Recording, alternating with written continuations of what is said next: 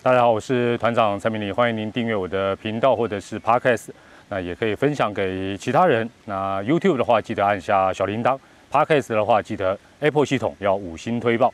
那这一集有没有字幕？哎，你就试试看，有就有字幕功功能打开看看，有就有，没有的话就是字幕小编还在这个偷懒当中了。好，那一开始先 先分享一个题外话，这个如何在荧幕面前看起来比较瘦哦？因为最近很多团友、很多球迷关心说：“哎呀，团长你怎么变那么瘦啊？”谢谢，谢谢大家关心。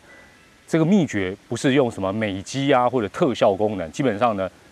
秘诀很简单，第一个晒黑哦，团长以前是小白脸，所以看起来比较肥，晒黑哦，这是第一点。第二点，这个头发呢像团长这样竖起来，然后呢又有胡子，脸就变比较长啊，看起来也比较瘦，好不好？这是另外一招。那女孩子没有没有胡子，就头发竖起来，脸也变比较瘦。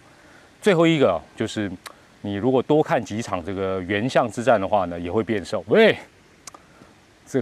这乱讲好不好？这引战，这引战，这我不对，好不好？这我乱讲。好，那今天要跟大家讲什么？请大家抱着轻松的心情来听这一集节目，好不好？我们来做一个啊聊天探讨。今天要讨论的主题叫做从无限抗议进化到无限挑战。从无限抗议到无限挑战，怎么进化过来的？严肃的议题，但我们轻松的心情来讨论。那最近呢，大家呃很难得啦，这么多年下来，终于对棒球规则啊，什么补数啦、特殊条款、波西条款呐啊，一些相关的条文有很高度的兴趣跟讨论。我觉得这是一个很好的事情啊，因为大家可以就事论事，依法论法。那棒球几个大原则，其实球迷朋友也应该都不陌生。那我举例来讲。这个九月二十号，九月二十号不是今天哦，九月二十号，这个台南驾许也已经介绍，用他的影片介绍了这个规则八点零二 A 啊，八点零二 A，大家可以去复习一下。那呃，你没有去看也，我讲你也会懂啊。就是说，简单来讲，就是说这个八点零二 A 的意思就是说，球场上如果按规则，我们先不讲电视辅助判决的部分，我们就讲规则的部分，场上百分之九十九以上的判决。球队是根本不能上场抗议或者是质疑的，我想这大家都能理解，百分之九十九了。好，我这个是一个大概的比例。也就是说，如果你想要帮你的呃，不管你是球迷也好，球队也好，球团也好，当你要大声的为你自己支持的球队、总教练、教练、自家人抗议哦，你要针对他的行为。要把它合理化，说，哎，他是按照规则来叫博来是合法的哦。你别给他站下，要给他支持，很重要一件事情。麻烦你先稍微看一下规则。你没有时间看规则，直接看八点零二 A，或者是看一下台南驾训那一则不到五分钟的影片。我反正我现在就把台台南驾训拖下水，到时候有子弹来，我就把它拖过来打。先看一下规则好不好？再。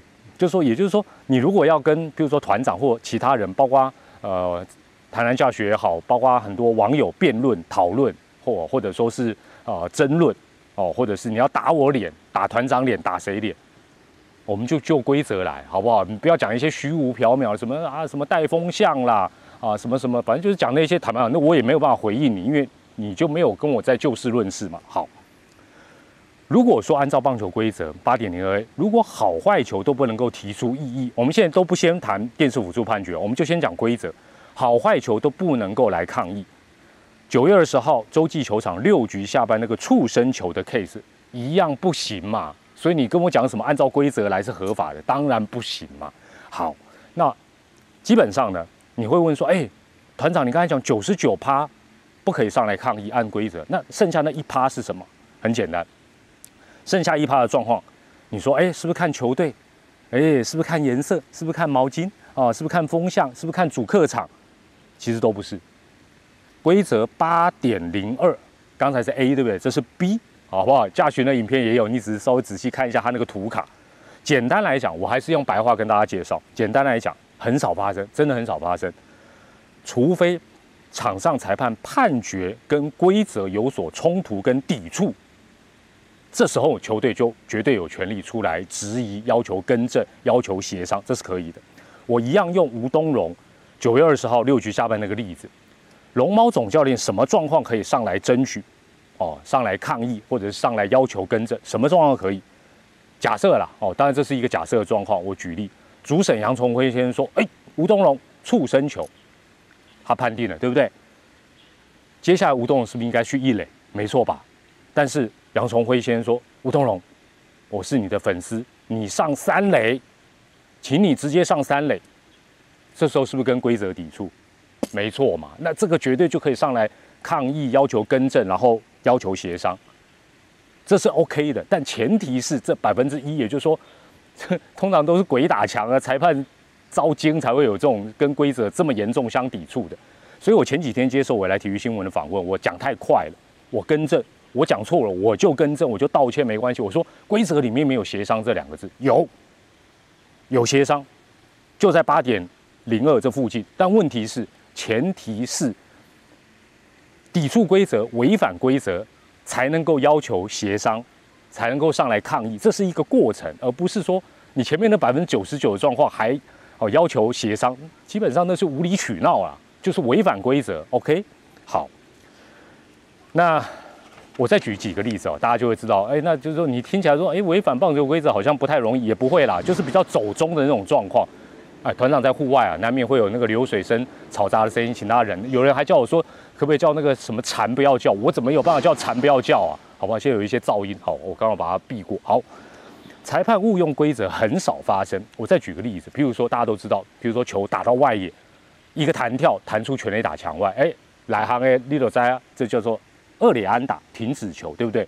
那这时候如果裁判说打者只能去一垒，或者说打者去三垒，这就是误用规则，就可以上来抗议，要求协商，要求更正。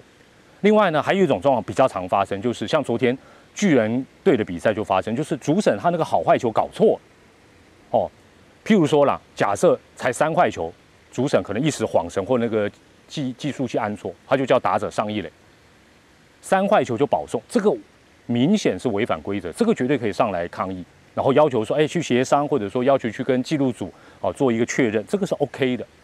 还有什么状况？当然这不太会发生了，就啊，比如说两出局就攻守交替，这把搏杀扣连哦。但是这个就很明显都是违反棒球规则，在这个前提之下，绝对就可以要求协商，甚至于要求更正，好不好？所以这百分之一的状况，坦白讲，你这么多年下来，我讲百分之一还算多哎，其实你应该都没看过。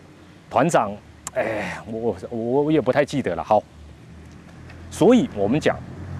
总教练或教练为了球队出来争取、出来抗议，他的动机、他的想法绝对是对的，是天经地义的，也是他的职责所在。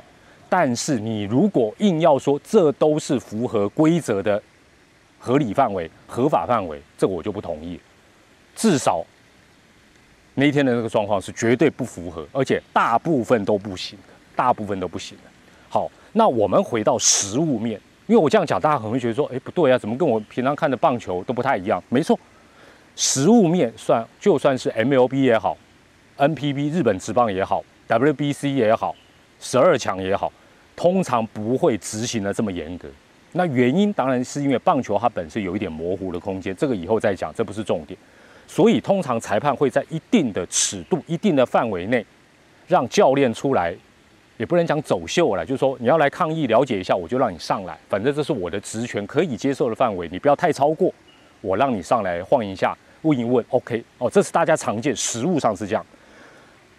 久而久之，因为开始变成有点无限抗议，或者没有一个范围，因为这就变成裁判又主观认定了嘛，啊，你可以上来跟我聊一聊，你不能上来跟我聊一聊，哇，又乱了，所以才会有了电视辅助判决这个制度嘛，是不是这样子？好。有了这项新的工具，有三个目的：第一，减少争议；第二，加快比赛节奏；三，降低误判对比赛带来的影响。差不多就是这三项原因。尤其是前面两项，就是说，啊，买他妈狗狗迪啦，赶快看一看，然后赶快继续进行比赛，不要这边无谓的这边撸嘛。好，也可以说电视辅助判决，让原本我们刚才讲到百分之九十九的状况都不能抗议的球队。他至少在一场比赛里面有一定范围、一定次数的平反权跟抗议权，对不对？现在就是有一定啊，每每个国家实施的方法不一样，但就是说，以前是几乎都不能上来抗议啦，但现在至少有一定的次数、一定的范围，让你有一个平反或者是挑战的机会。那用这一个制度做来做什么？用来杜绝无限抗议，就是我们主题讲的无限抗议跟很无奈，但是不能抗议。